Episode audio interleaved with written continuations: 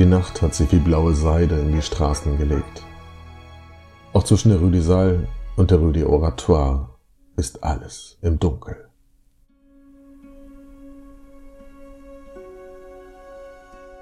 Und doch schreckt Marie in dieser Nacht hoch.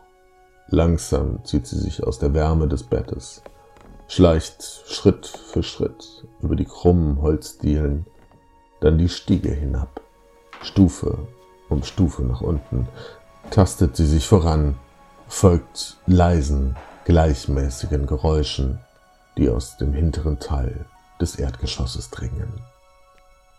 Ein fahler Lichtschein fällt aus der Werkstatt im Halbdunkel. Sie ringt sich an den schweren Barbierstühlen vorbei, dann erreicht sie die Tür und schiebt sie ein Stück weiter auf. Curtius ist wach hochkonzentriert. Er bemerkt sie spät. In seinen Händen hält er einen Kopf.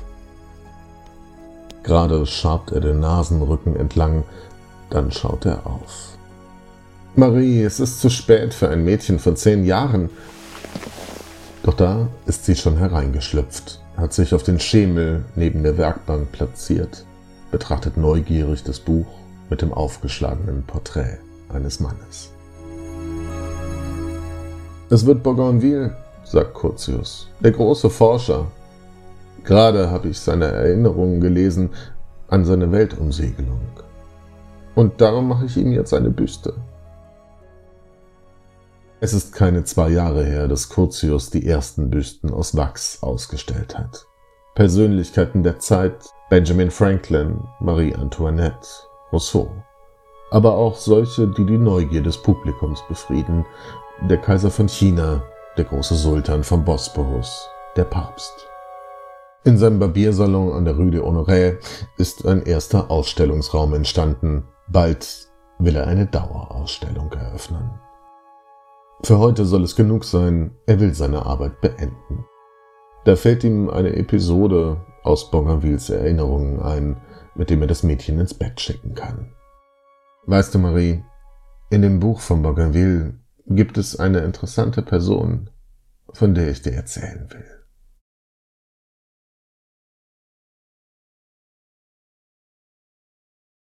Der siebenjährige Krieg ist zu Ende und auch wenn Frankreich vernichtend geschlagen und überdies überschuldet ist, so ist es dem König ein Anliegen, die Stimme Frankreichs in der Welt nicht verklingen zu lassen.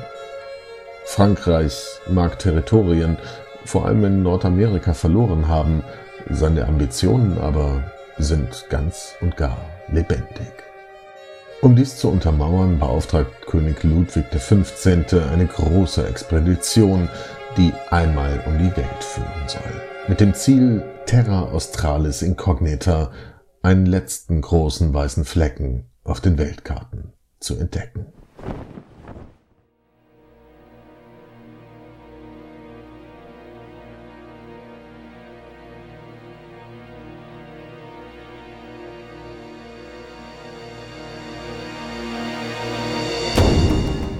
Angeführt wird das Vorhaben von Louis Antoine de Bougainville. Begleitet wird er von einem Dutzend Forscher, Geographen, Astronomen, Botaniker und Universalgelehrte, die sich auf zwei Schiffe verteilen. Bougainville selbst sticht auf der Fregatte Bordeaux im Dezember 1766 in See. Drei Monate später folgt die L'Etoile. Im Juni treffen sich die beiden Schiffe in Rio de Janeiro und fahren von dort an gemeinsam weiter.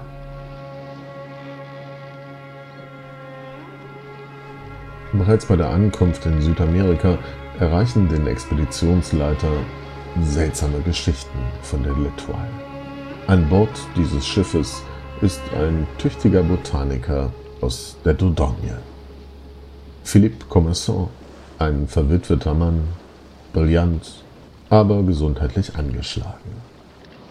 Auf die L'Etoile hat er so viele Materialien, Glasröhrchen, Steckkissen, Kistchen und Kästchen aller Art mitgebracht, um ferne Pflanzen zu bestimmen und zu sammeln, dass sich der Kapitän des Forschungsschiffes genötigt sieht, ihm seine eigene Kabine zu überlassen. Dort hat sich Commerson mit seinem Assistenten eingerichtet ein Jüngling namens Barret. Und eben der sorgt in der Mannschaft für Unruhe. Er ist kleiner als die anderen, schmal geradezu, spricht mit hoher Stimme, meidet die Mannschaft, ein glattes Kinn. Bei der Äquatortaufe setzt er alles daran, dem ausgelassenen Ritual mit Schaumwein zu entgehen.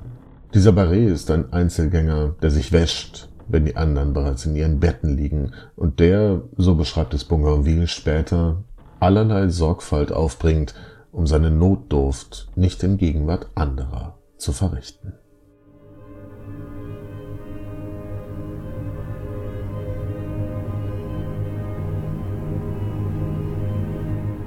Im Frühjahr 1768 erreichen sie die Südsee.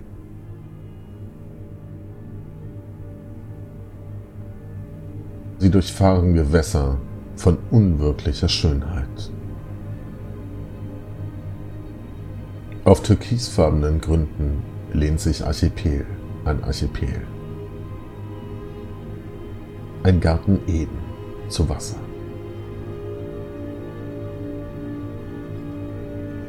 Auf den Schiffen macht sich das Gerücht breit, es sei kein Mann, der Kommissar begleite. Durchaus, er ist tüchtig, schleppt die schwere Ausrüstung bei den Landgängen ohne Murren, beweist Sorgfalt und Ausdauer beim Sammeln von immer weiteren Proben aus der Flora. Als einige aus der Mannschaft Barret zur Rede stellen, entlocken sie ihm ein Geheimnis. Er sei, sagt Barret, von den Türken einst gefangen genommen und kastriert worden. Es sei wahr, er sei ein Eunuch.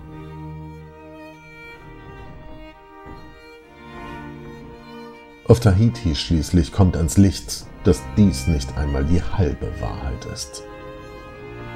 Barret ist, notiert der Leiter der königlichen Expedition, eine Weibsperson, die bekanntlich auf königlichen Schiffen streng verboten seien. Jeanne Barré erzählt dem großen Forscher eine tränenreiche Geschichte von einem Waisenmädchen auf der Suche nach einem Platz in der Welt, die ebenfalls erfunden ist. Denn Jean Barré und Philippe Commerson kennen sich bereits seit Jahren. Sie sind ein Paar und sie hat ihm sogar ein Kind geboren. Sie fanden zueinander, als der Botaniker nach dem Tod seiner Frau im Nachbardorf ein Mädchen einstellte, um für ihn zu sorgen. Dann wurde sie schwanger und um dem Skandal auf dem Lande zu entgehen, flohen sie ins große Paris, wo Commerson schließlich die Einladung zur königlichen Expedition erhielt. Mit zurückgebundenem Busen und der ständigen Sorge enttarnt zu werden, ist sie bis in die Südsee gekommen. Auf Mauritius, einer französischen Kronkolonie, endet die Fahrt für beide. Hier lassen sie sich nieder und durchstreifen über Jahre die Pflanzenwelt von Mauritius und Madagaskar.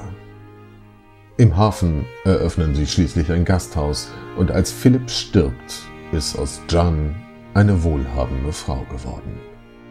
1775 kehrt sie nach Frankreich zurück, heiratet einen Soldaten und kauft sich von ihrem Vermögen einen kleinen Bauernhof bei Bordeaux, den sie über 30 Jahre bewirtschaften wird. Dazu erhält sie bis zu ihrem Lebensende eine kleine Apanage vom König in Anerkennung ihrer Leistungen als Mitglied der großen Expedition. Deren Leiter Bougainville bringt bei seiner umjubelten Rückkehr 1768 nicht nur einen Häuptlingssohn aus der Südsee mit nach Frankreich, sondern auch die unglaubliche Geschichte von der ersten Frau, die die Welt umsegelte, verkleidet als Mann.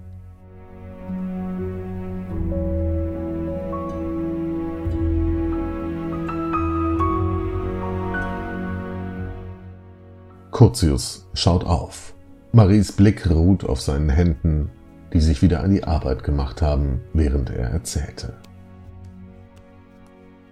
Bougainvilles Wangenpartie ist nun fertig. Ich will es lernen, sagt Marie entschlossen und hebt ihren Blick nicht von seinen formenden Händen. Es werden nur wenige Jahre vergehen, bis Marie ihre erste eigene Figur formen wird. Ein Porträt Voltaires. Das Einzug erhalten wird an einem Ort, der sein und ihr Leben verändern wird. Der Salon Curtius im Palais Royal.